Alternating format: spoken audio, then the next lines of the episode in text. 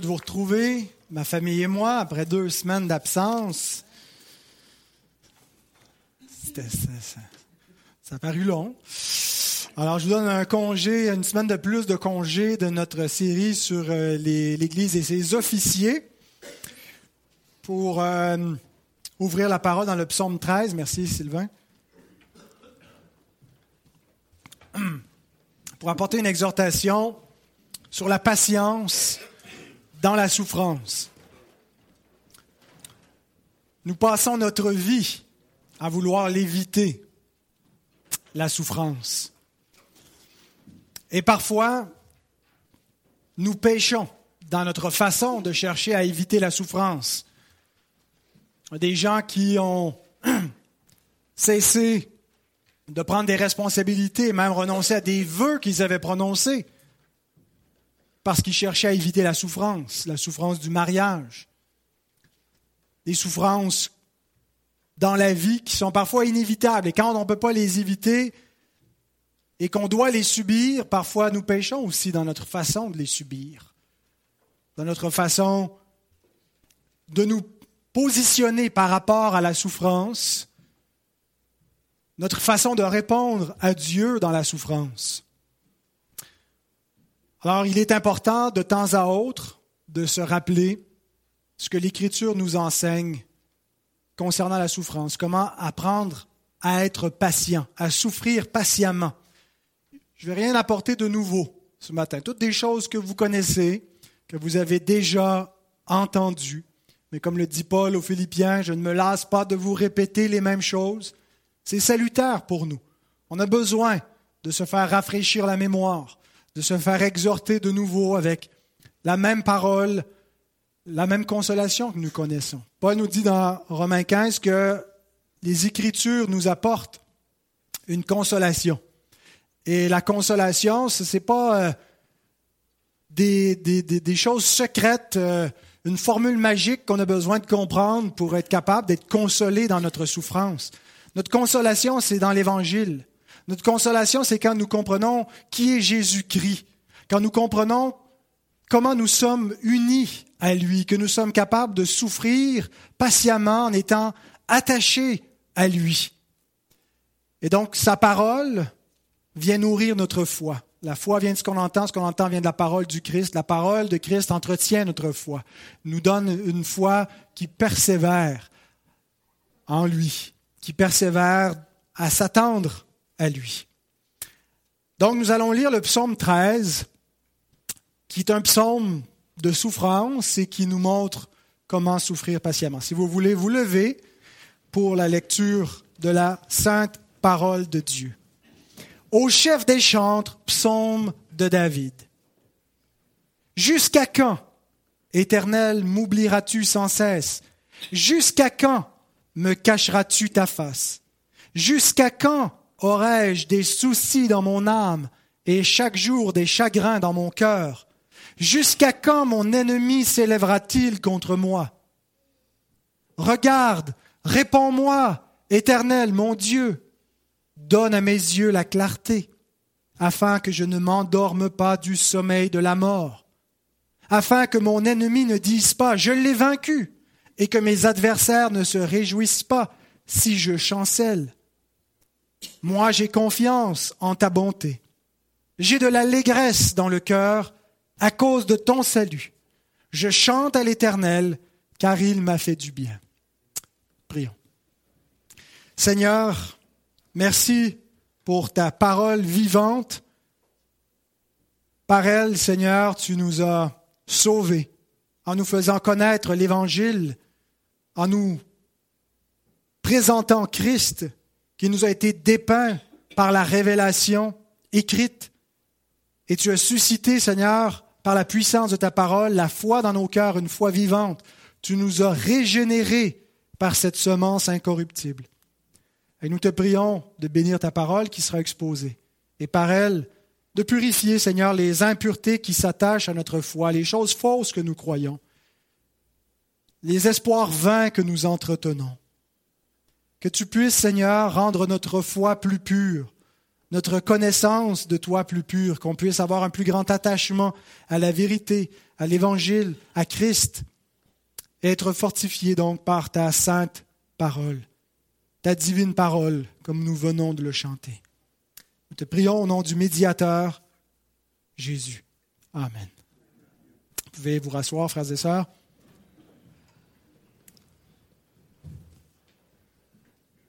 Nous ignorons les circonstances exactes qui ont donné lieu à la composition de ce psaume. Parfois, il y a une indication par l'auteur du psaume de l'occasion où le psaume fut écrit, mais ici, ça ne nous est pas dit.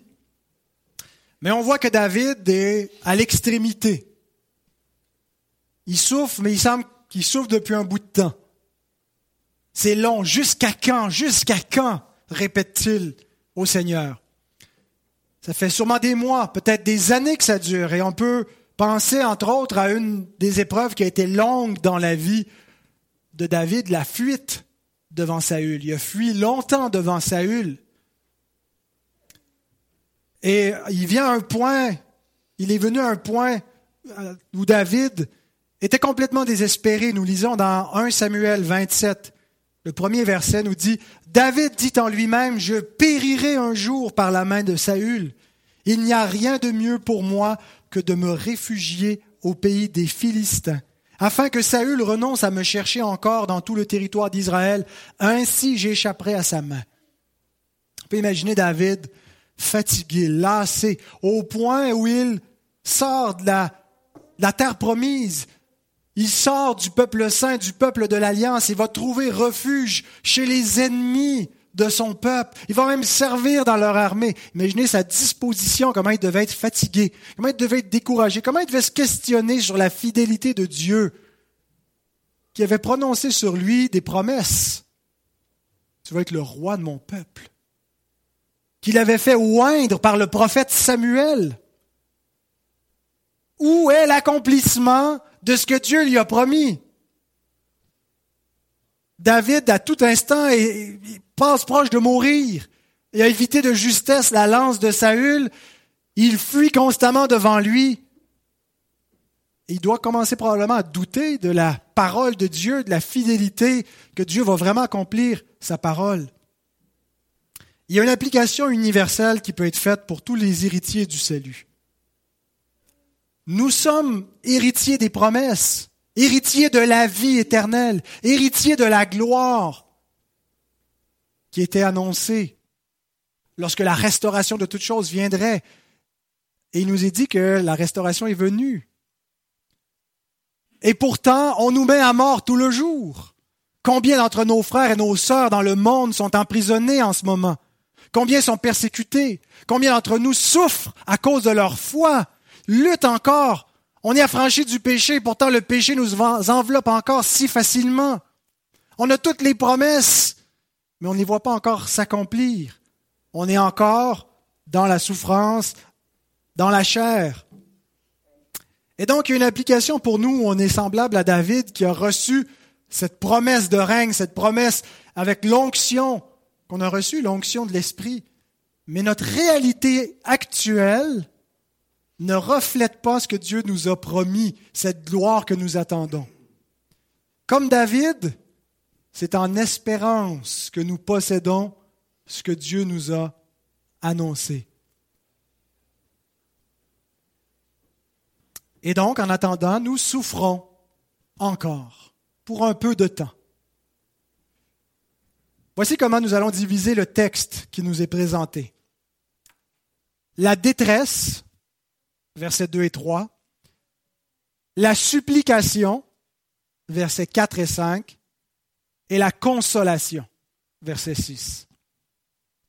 La détresse, la supplication et la consolation.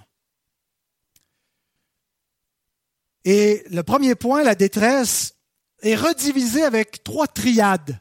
Une triade, c'est-à-dire une triade de trois jusqu'à quand? Trois fois, l'auteur David dit jusqu'à quand éternel? Et dans chacun de ces jusqu'à quand nous est présenté un des principaux acteurs dans notre souffrance.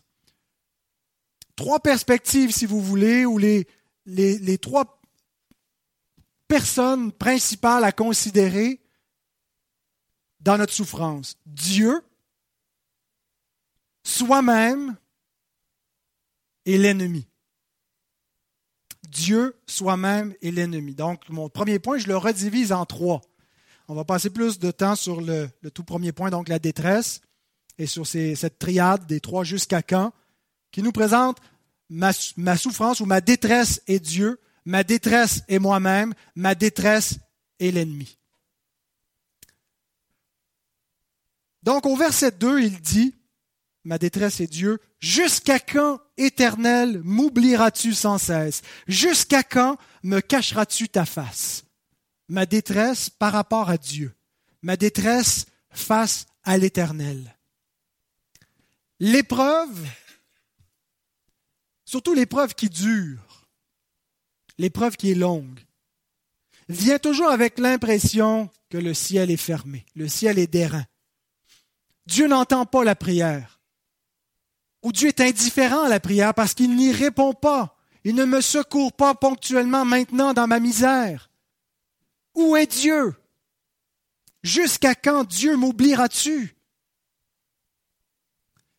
Et on voit comment l'effet temporel affecte David. Jusqu'à quand? Il pose une question qui est relative au temps, à la durée. Il vit dans le temps. Nous sommes des créatures d'espace et de temps. Pour nous, le présent se vit en séquence. Toujours. On vit toujours au présent. On peut se projeter dans, le, le futur, on peut réfléchir à notre passé, mais on est toujours au présent. Parce qu'on est des êtres de finitude et en fait, le présent, c'est, pour nous, l'éternité, c'est de vivre le présent une séquence après l'autre. Et c'est comme ça que nous appréhendons le temps. Alors, quand on vit la souffrance, le temps vient la rendre plus pénible. Il l'allonge. Il la fait durer. Et quand on souffre, hein, le temps est, long. Les choses qu'on aime passent rapidement. Elles s'évanouissent vite. Mais les choses qui sont souffrantes, on les trouve longues et pénibles.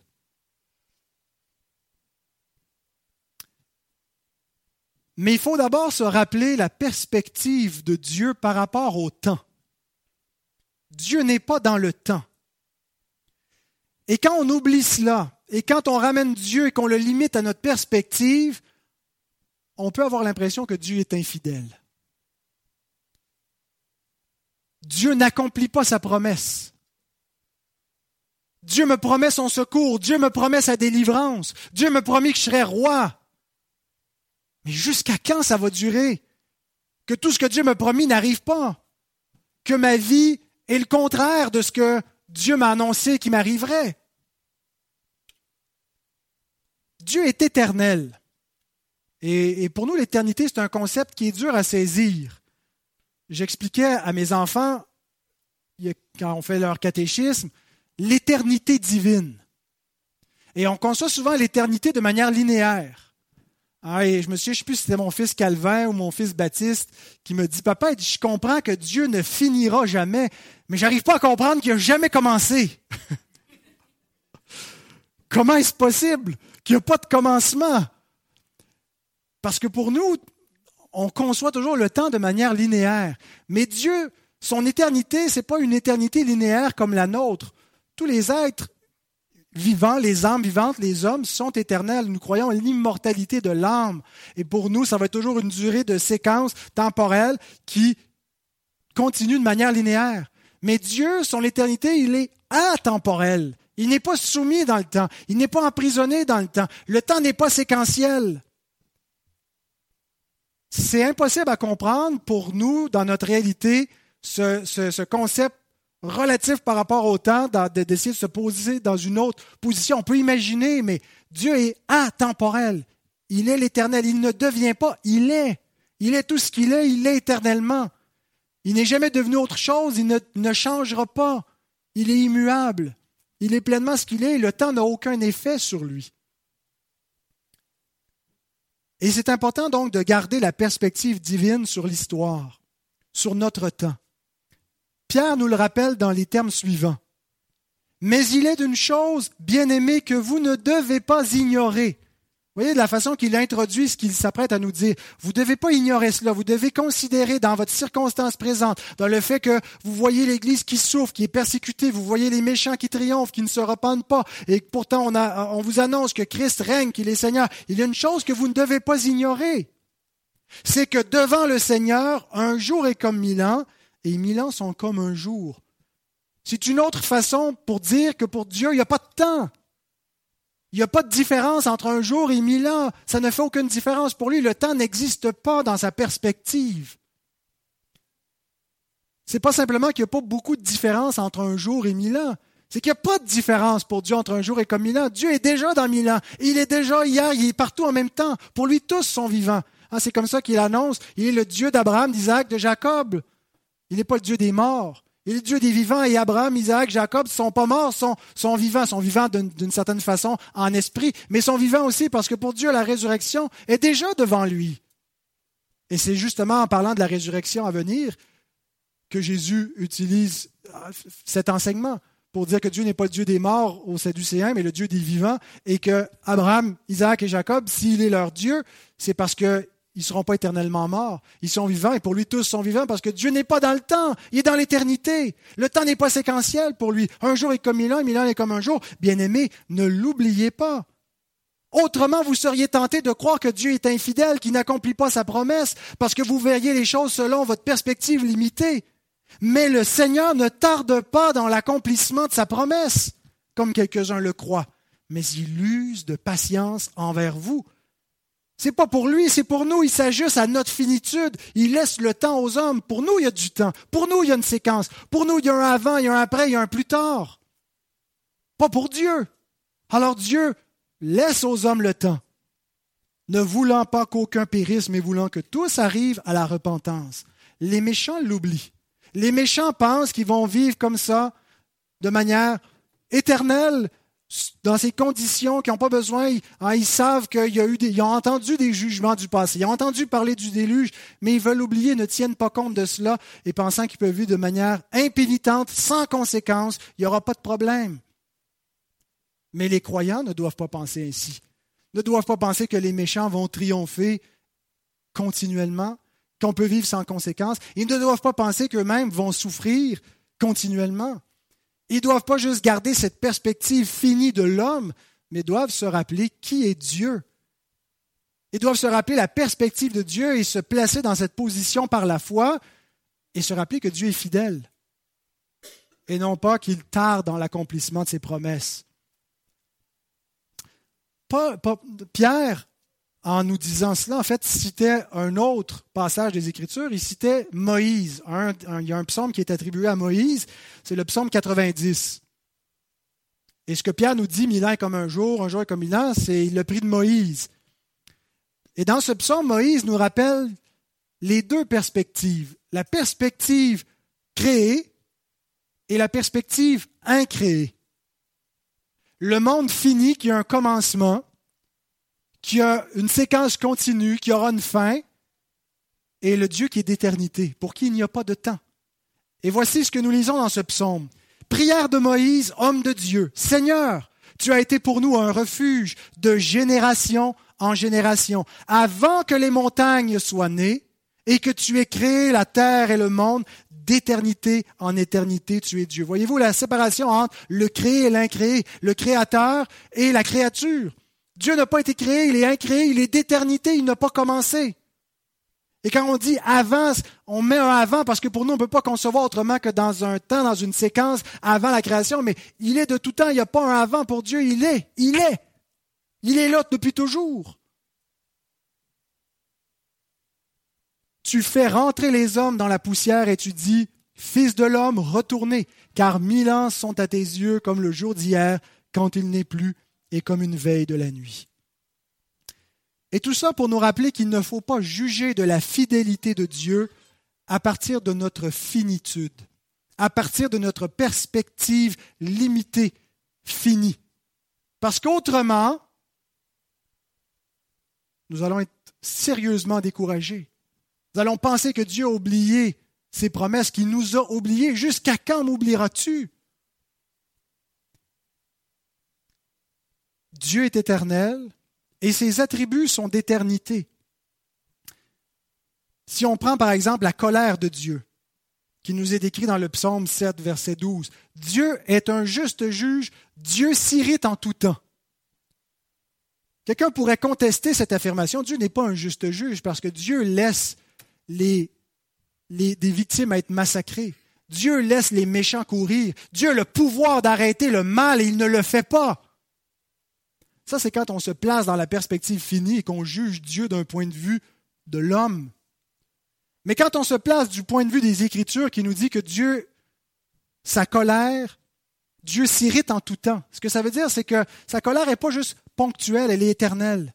Les méchants sont déjà jugés, sont déjà condamnés aux yeux de Dieu. Il laisse un sursis parce qu'il laisse aux hommes la possibilité de la repentance. Mais pour Dieu, tout est déjà réglé. Tout est déjà exécuté dans ses décrets éternels.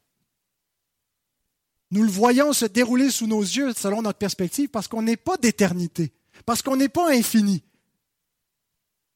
Et il en va de même, non seulement de sa justice, mais de son recède. Vous avez déjà entendu ce mot-là peut-être?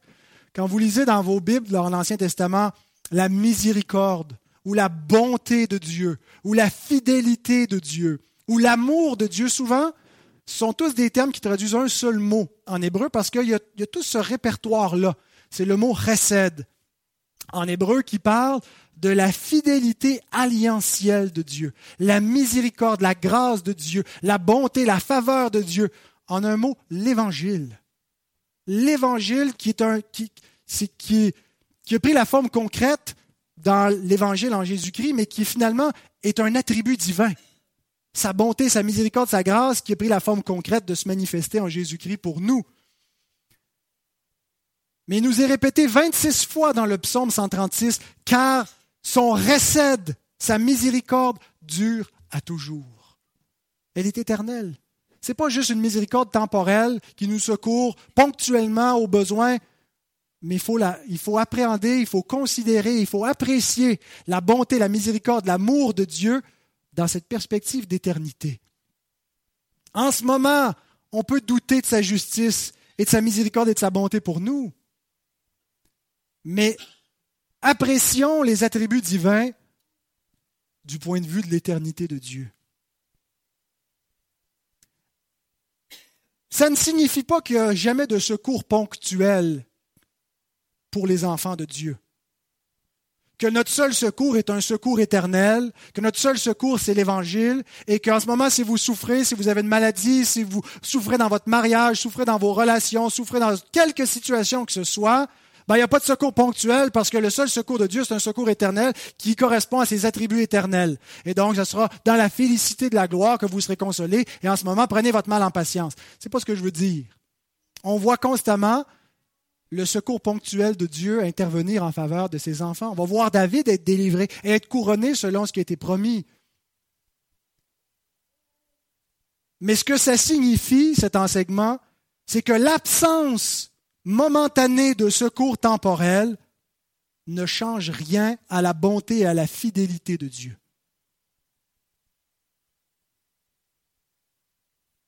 Et que nous devons savoir que peu importe ce qui nous arrive, tout concourt à notre bien selon son plan. Tournez dans Romains 8.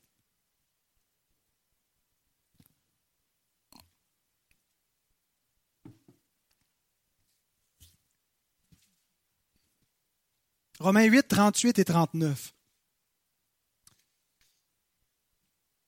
C'était mes versets favoris.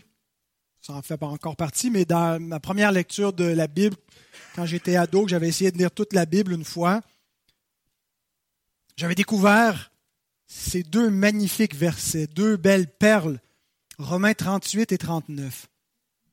Car j'ai l'assurance que ni la mort, ni la vie, ni les anges, ni les dominations, ni les choses présentes, ni les choses à venir, ni les puissances, ni la hauteur, ni la profondeur, ni aucune autre créature ne pourra nous séparer de l'amour de Dieu manifesté en Jésus-Christ notre Seigneur. Vous savez comment il ne faut pas prendre ce verset-là?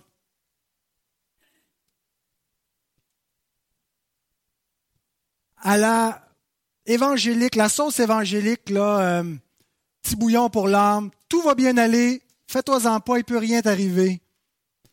Il y a des épreuves dans ta vie, fais confiance à Dieu, ça va se régler rapidement. Tu as une maladie, tu vas guérir. Tu n'as pas de travail, Dieu va pourvoir.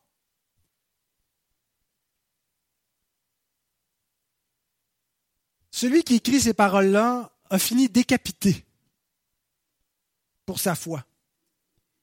A passé par des épreuves que la plupart d'entre nous seraient incapables de supporter, a été lapidé plus d'une fois, a été flagellé, a été battu, a été malmené de toutes sortes de façons au service de Christ, a été emprisonné à cause de Christ.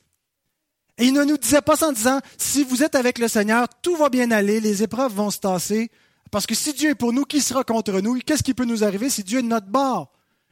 C'était pas un, leitmotiv comme un pep talk de, un, motivateur de foule, un coach de vie qui vous dit Let's go, fais confiance à Dieu, puis tu vas voir, tout va bien aller.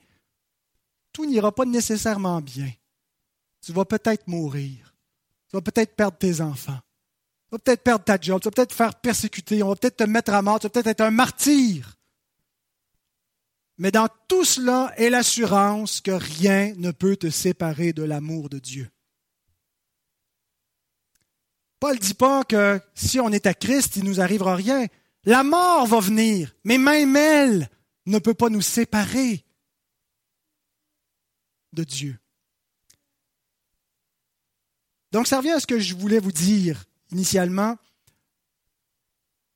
Il y a parfois des secours ponctuels de Dieu. Il y a une situation, il y a une épreuve, et on demande à Dieu, on le supplie d'éloigner la coupe de nous on lui demande de nous secourir d'une épreuve, de pourvoir à un besoin. Et on a toutes les raisons de croire non seulement que Dieu peut le faire, mais que Dieu est bien disposé à le faire. Celui qui n'a pas épargné son propre Fils, comment ne nous donnerait-il pas avec lui toutes choses? Alors si Dieu peut et si Dieu veut, on devrait avoir confiance en Dieu. Mais si Dieu ne le fait pas, il y a ses raisons. Et si Dieu ne le fait pas, ça ne vient pas prouver que Dieu n'est pas fidèle, que sa parole n'est pas fiable et qu'on ne peut pas avoir confiance en lui. Parce que le recette de Dieu est un recette d'éternité. Le secours et le salut dont on est ultimement l'objet, ce n'est pas un secours ponctuel, ce n'est pas un salut temporel, ce n'est pas qu'on ne vivra aucun péril sur terre, c'est la vie éternelle. C'est d'être unis à Christ et c'est la gloire pour l'éternité, la félicité pour l'éternité qui nous est promise. Et ça, il n'y a aucune créature, visible ou invisible, qui peut nous le ravir, qui peut l'empêcher. La promesse de Dieu est garantie et va s'accomplir. Et c'est ce qui doit nous consoler dans nos épreuves du moment, qui doit garder nos cœurs. Cette perspective d'éternité garde nos yeux sur le salut promis et nous rend patients dans l'affliction nous permet de persévérer. Parce que nous espérons. Et nous n'espérons pas dans cette vie seulement.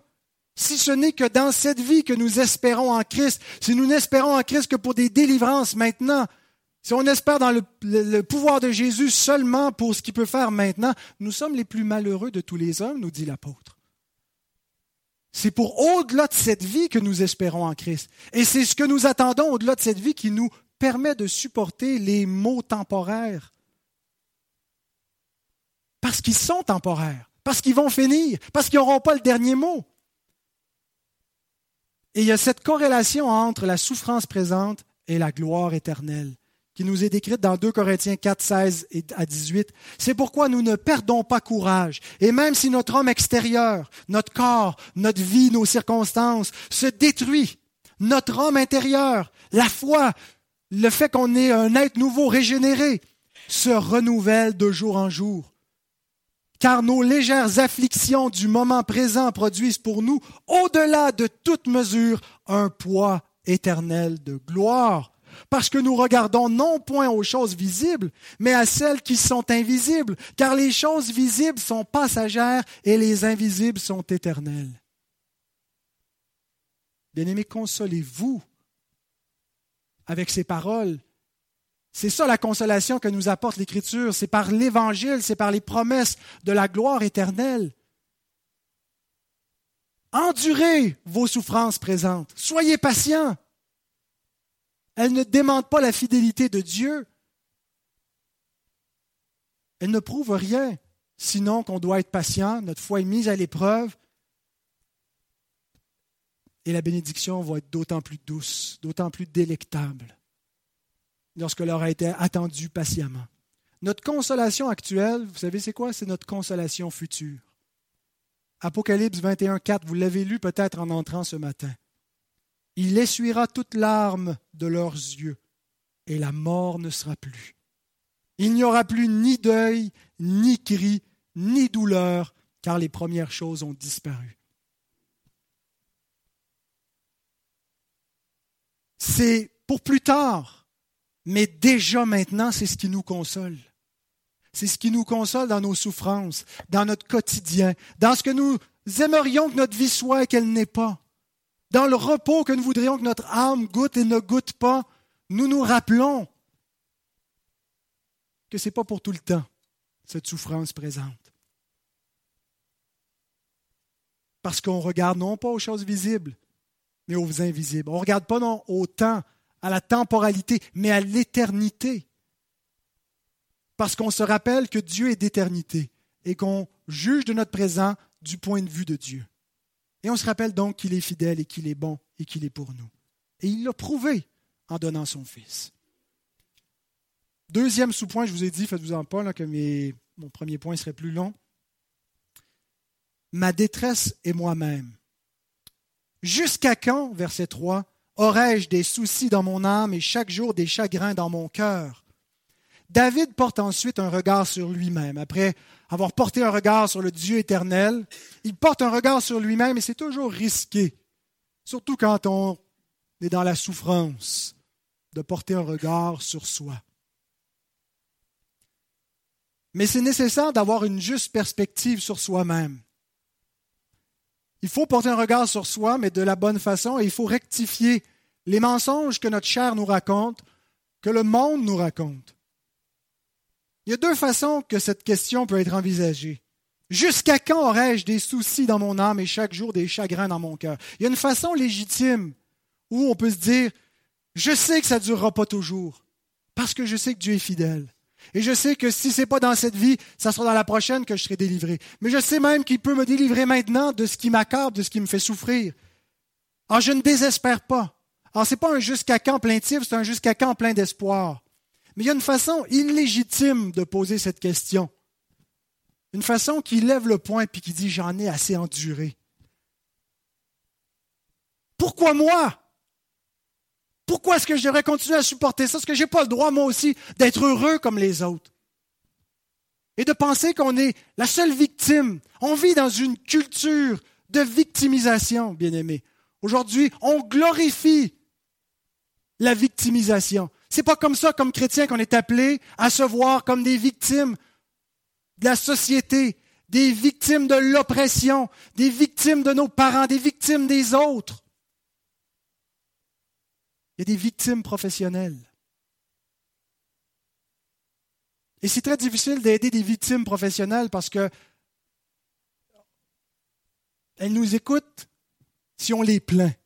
Mais si on les exhorte et si on les amène à plus voir comme des victimes et à prendre patiemment leur mal en patience, souvent elles refusent de nous écouter. Bien-aimés, comment nous voyons-nous nous-mêmes? Est-ce qu'on nous voit comme, est-ce qu'on se voit soi-même comme j'ai droit au bien-être? J'ai droit d'être aussi heureux que tout le monde, j'ai droit à ce que tous les autres ont, j'ai droit à tout ce que je veux c'est comme ça qu'on se voit. Comment interprétons-nous nos souffrances comme injustes?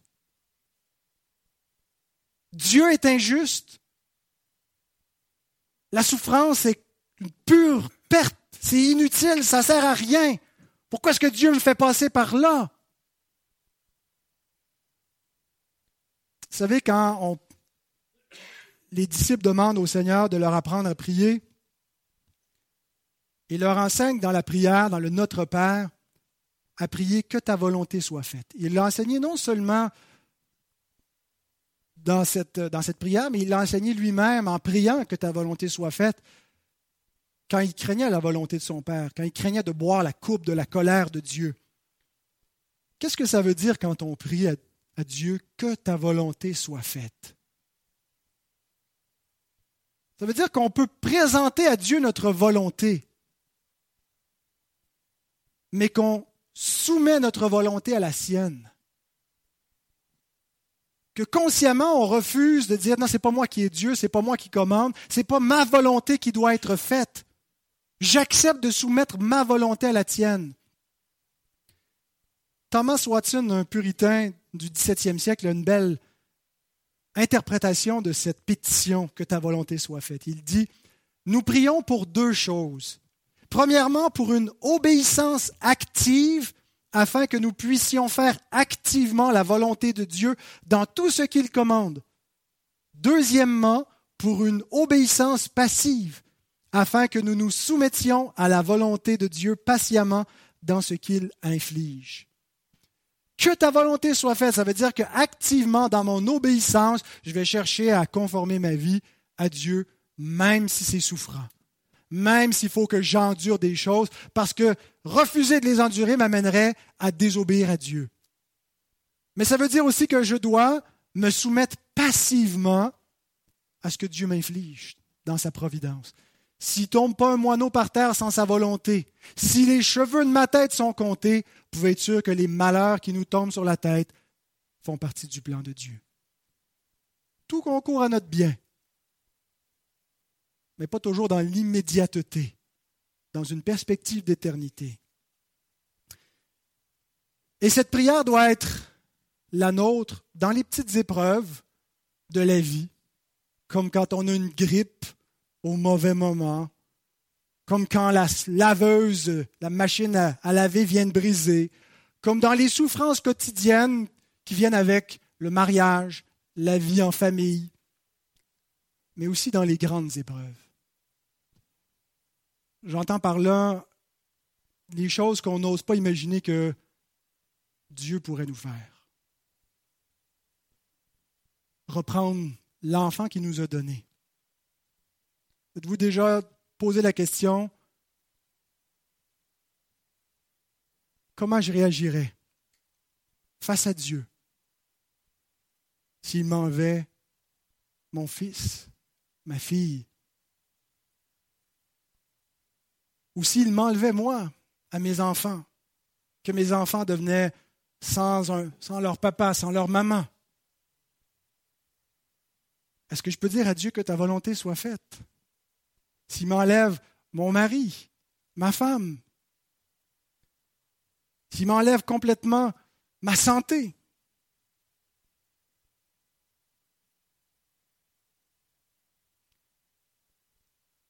Nous devons nous voir nous-mêmes, non pas comme si Dieu nous doit quelque chose. Si on pense que Dieu nous doit quelque chose, on n'a pas la bonne perspective sur nous-mêmes. Dieu est fidèle, Dieu est bon, Dieu est miséricordieux. Il a quand même enlevé à Job tous ses enfants, sa santé, toute sa vie. Il l'a éprouvé de la manière la plus extrême. Le Père aimait le Fils, il lui a quand même fait boire la coupe de sa colère. Et heureusement, aucun d'entre nous n'aura à faire cela, parce qu'il le fait à notre place. Alors si Dieu ne nous doit rien et que nous lui devons tout, à commencer par notre soumission, apprenons à prier que ta volonté soit faite. Apprenons à corriger notre perspective qu'on a sur nous-mêmes en pensant qu'on a des droits devant Dieu. Nous sommes un être de poussière. Nous sommes des serviteurs inutiles. On lui doit tout, il nous doit rien. Il n'y a pas de compte à nous rendre. Il fait ce qu'il veut. Sa volonté est toujours juste et parfaite. Dieu n'est pas soumis à une règle de justice. Il est la règle de justice. Quoi qu'il pense, quoi qu'il fasse, peu importe ce que Dieu déclare, quand Dieu demandait à Abraham de lui donner son fils en sacrifice, c'était juste parce que c'est Dieu et il n'y a pas de norme au-dessus de Dieu. on ne comprend pas tout ce que Dieu fait et Dieu ne nous demande pas de le comprendre. Il ne nous demande pas de le juger. Il nous demande de lui faire confiance. Et d'être capable de dire comme Job, voici, quand même il me tuerait, je ne cesserai d'espérer en lui. Ça, c'est, c'est Jésus qui l'a accompli le plus parfaitement. Jésus qui, buvant la coupe de la colère de Dieu, mourant non pas en faveur, mais sous la défaveur de Dieu, en étant maudit, a continué d'espérer en la bonté de son Père, a remis son âme entre ses mains, sachant qu'il le ressusciterait, croyant en lui, espérant de là de toute espérance visible. Nous devons apprendre à prier comme Ésaïe, qui dit, J'espère en l'Éternel qui cache sa face à la maison de Jacob, je place en lui ma confiance. Dieu nous cache sa face parfois. Jusqu'à quand Jusqu'à quand m'oublieras-tu? Dieu nous cache sa face. Il nous éprouve. Est-ce que nous croyons en Dieu juste quand la perspective est favorable, juste en bonnes circonstances, juste quand l'épreuve dure pas trop longtemps? Ou est-ce que nous pouvons espérer en lui au-delà de la mort? C'est la foi qui a été plantée en nous par le Saint-Esprit. La vraie foi triomphe de tout. Elle doit parfois être aiguillonnée, être remise au diapason de la parole de Dieu, être dépouillée de ses fausses perspectives, de ses fausses attentes. Mais la vraie foi qui a été créée dans nos cœurs par le Saint-Esprit triomphe de la mort. Elle va s'attendre à Dieu jusqu'au bout. Parce que ce n'est pas notre œuvre, c'est son œuvre. L'œuvre de Dieu, c'est de nous faire croire en celui qui l'a envoyé de nous conformer à lui, de nous faire espérer en lui, de nous faire attendre à lui, de nous faire dépendre de lui. Ensuite, ma détresse est l'ennemi. Jusqu'à quand mon ennemi s'élèvera-t-il contre moi? Pour David, c'était probablement un, ennemi bien concret auquel il pouvait penser. Saül, dans un autre épisode, peut-être Absalom. Et dans le contexte de l'Ancienne Alliance, qui était une intrusion théocratique du royaume des cieux qui représentait dans une, de manière typologique le royaume final où on a la terre sainte et les ennemis sont chassés, eh bien, David avait à lutter contre la chair et le sang. Et le diable utilisait des, nations ennemies pour essayer de détruire la lignée parce qu'il y avait une lignée physique par laquelle devait venir le Messie. Mais on est parvenu à la fin des siècles, on n'est plus dans ce contexte théocratique, mais on est maintenant dans une nouvelle théocratie spirituelle, la nouvelle alliance, où notre royaume n'est pas de ce monde, mais c'est le royaume de Christ qui transcende ce monde, et nos ennemis ne sont plus des ennemis de chair et de sang. Ce ne sont plus les hommes. Et Paul nous rappelle ceci dans Éphésiens 6, verset 12, car nous n'avons pas à lutter contre la chair et le sang, mais contre les dominations, contre les autorités, contre les princes de ce monde de ténèbres, contre les esprits méchants dans les lieux célestes. Il est absolument impératif que nous ayons une juste perspective concernant notre ennemi. Mon ennemi, ce n'est pas les autres. Mon ennemi, ce n'est pas mon prochain qui n'est pas fin avec moi. Mon ennemi, ce n'est pas ceux qui peuvent me persécuter, même me mettre à mort pour ma foi. Mon ennemi, ce n'est pas mon passé, ce n'est pas mes souffrances passées, ce n'est pas mon enfance, ce n'est pas la misère que j'ai eue depuis que je suis dans ce monde. Mon ennemi, ce n'est pas les circonstances de ma vie qui m'accablent. Tout ça peut être d'une certaine façon des ennemis ou exacerbés, où l'ennemi, le vrai ennemi peut utiliser tout ça pour m'empêcher, me ralentir. Mais mon véritable ennemi, ce sont des puissances spirituelles hostiles. À commencer par une puissance qui est pas mal proche en moi, mon propre péché. Le péché qui nous enveloppe si facilement, qui est l'ennemi à abattre il ne faut pas avoir soin de cet ennemi-là. Il ne faut pas le dorloter. Il ne faut pas faire la paix avec. C'est une guerre à finir. Il faut le mortifier. Il est mort. Et il faut le traiter comme un homme mort.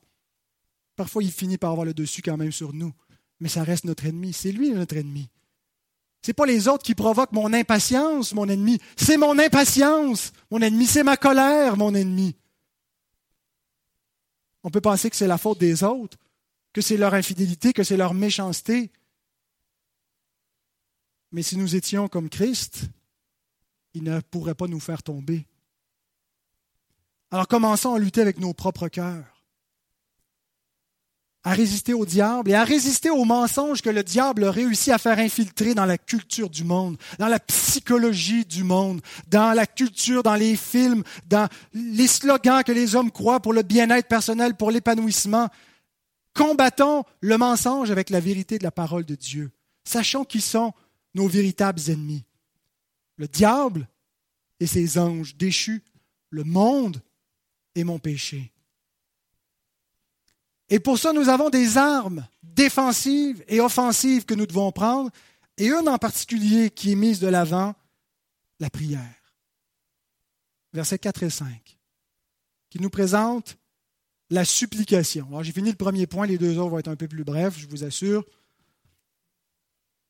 Regarde Réponds-moi, Éternel mon Dieu. Donne à mes yeux la clarté afin que je ne m'endorme pas du sommeil de la mort, afin que mon ennemi ne dise pas Je l'ai vaincu et que mes adversaires ne se réjouissent pas si je chancelle. Rappelons-nous les disciples dans le jardin de Gethsemane qui se sont endormis du sommeil. Peut-être que c'est ce que David avait en tête ici, le sommeil de la mort permets pas que je me laisse engourdir, que j'arrête de lutter, que j'arrête d'espérer, que je m'endorme. Garde-moi réveillé. Le Seigneur leur a reproché, vous n'avez pas été capable de veiller une heure avec moi. Vous vous apprêtez, la, la, tentation qui s'en vient va être grande. C'est un énorme combat et vous n'êtes pas prêt. Vous n'êtes pas prêt à lutter. Vous allez tomber. Si nous ne veillons pas et si nous ne prions pas, nous nous endormirons du sommeil de la mort.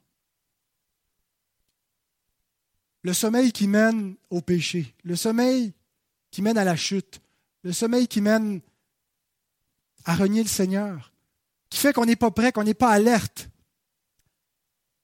Jacques nous dit, quelqu'un parmi vous est-il dans la souffrance? Solution, qu'il prie. Qu'il prie. Êtes-vous malade? Dans votre corps, dans votre âme? Est-ce que vous souffrez? Est-ce qu'il y a des souffrances dans vos circonstances? Que devons-nous faire pour les supporter? Prier. Que devons-nous faire pour ne pas céder à la tentation, pour ne pas être emporté dans le sommeil de la mort? Prier. Alors David n'en reste pas là, c'est ce qu'il fait. Il prie. Regarde, réponds-moi, donne à mes yeux la clarté. Il sait que par lui seul, il n'y a pas la force. Il sait qu'il est démuni. Il sait qu'il est faible. Alors il se tourne vers le Tout-Puissant. Il se tourne vers celui qui peut lui donner la grâce suffisante. Non pas tout enlever de l'épreuve, mais comme à Paul, ma grâce te suffit. Je vais te donner suffisamment de grâce pour continuer, pour que tu t'endormes pas du sommeil de la mort. Voici un triple conseil apostolique pour surmonter toute épreuve. Romains 12, verset 12. Réjouissez-vous en espérance, soyez patients dans l'affliction, persévérez dans la prière. Trois, trois verbes nous sont donnés ici. Se réjouir en espérance, non pas dans vos circonstances, non pas dans ce qui est de la vue, mais en espérance, par la foi, les yeux fixés sur la gloire à venir. Qu'est-ce que ça produit, l'espérance? La patience dans l'affliction. Nos cœurs vont se conditionner à supporter patiemment toutes les afflictions de cette vie si nous espérons. Et pour y arriver concrètement, comment est-ce qu'on fait cela? Comment est-ce qu'on arrive à ne pas se laisser envahir, écraser par les soucis de la vie présente, les souffrances présentes? Persévérer dans la prière. C'est le moyen concret pour se réjouir en espérance et supporter patiemment l'affliction. Persévérer dans la prière. Pas juste faites une petite prière quand ça va mal, Ayez une vie de prière.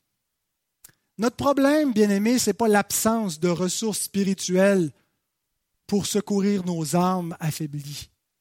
C'est notre négligence envers les ressources que nous possédons en Jésus-Christ. Jacques dit, vous ne recevez pas parce que vous ne demandez pas. Priez-vous. Est-ce que le seul temps que vous priez, c'est quand vous venez ici le dimanche matin avec l'Église?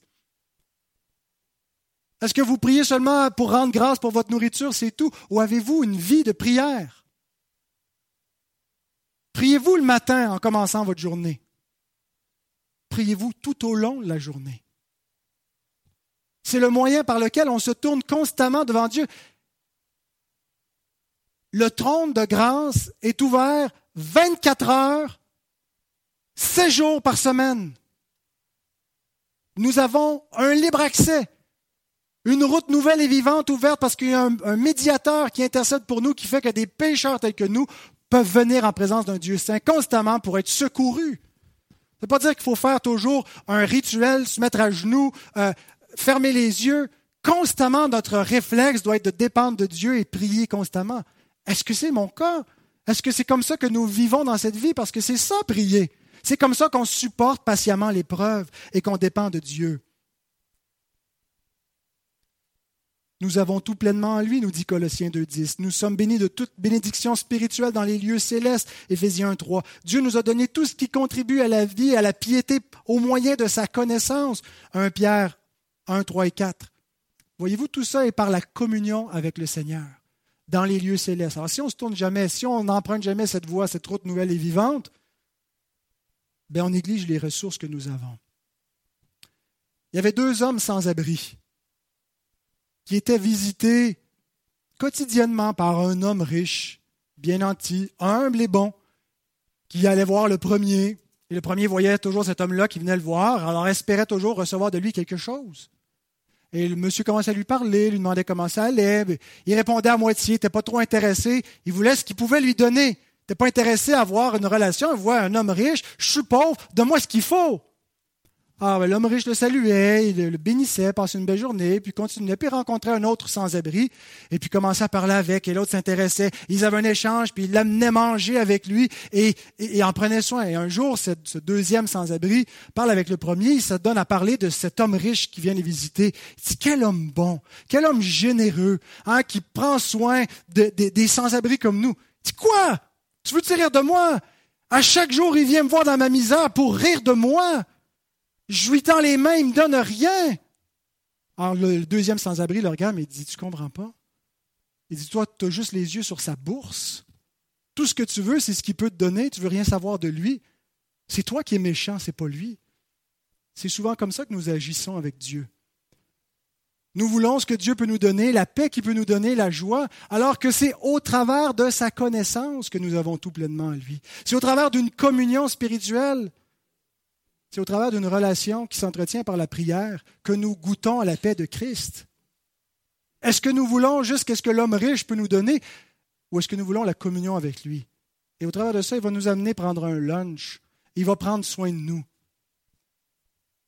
Vous savez, quand des fois on est fatigué, on passe des, périodes de notre vie, on se dit quand j'irai mieux, je vais, je, vais, je vais faire de l'exercice, je je vais prendre soin de moi on ne se rend pas compte que c'est en le faisant, des fois, quand ça, nous est arrivé cet, automne, on n'était pas super en forme, puis à un moment on a commencé à faire de l'exercice beaucoup plus régulièrement, et ça a boosté notre énergie. On se dit, quand j'irai mieux, ah ben, je prierai, quand j'irai mieux, j'irai à l'église, sans réaliser que les moyens de grâce sont les moyens par lesquels on va aller mieux.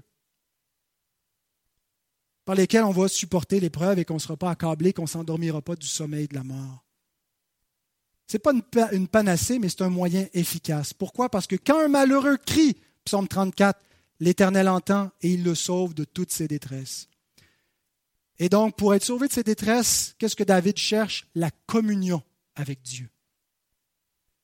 Et le verset 6, nous terminons avec ça, prouve que ça fonctionne. Moi, j'ai confiance en ta bonté, j'ai de l'allégresse dans le cœur à cause de ton salut. Je chante à l'Éternel, car il m'a fait du bien. Combien de temps est-ce qui s'est écoulé entre le début de ce psaume et la fin? Est-ce que David est allé faire une petite sieste entre les deux, avait commencé à écrire, il s'est reposé un peu, puis après ça, il a écrit la fin. Est-ce qu'il a écrit ça tout d'un trait? Mais il semble en tout cas qu'il y a un contraste frappant entre la détresse du début et l'exaltation, la joie de la fin. Et Jean Calvin commente en disant, toutes les fois que nous nous mettons à prier, nous devons nous tenir prêts à chanter les louanges de Dieu. Peut-être ne sommes-nous pas entièrement libérés de la tristesse, mais il est néanmoins nécessaire que cette joie de la foi s'élève au-dessus et mette en nos cœurs un chant d'allégresse qui nous est promise, même si nous ne l'expérimentons pas encore maintenant. se réjouir en espérance.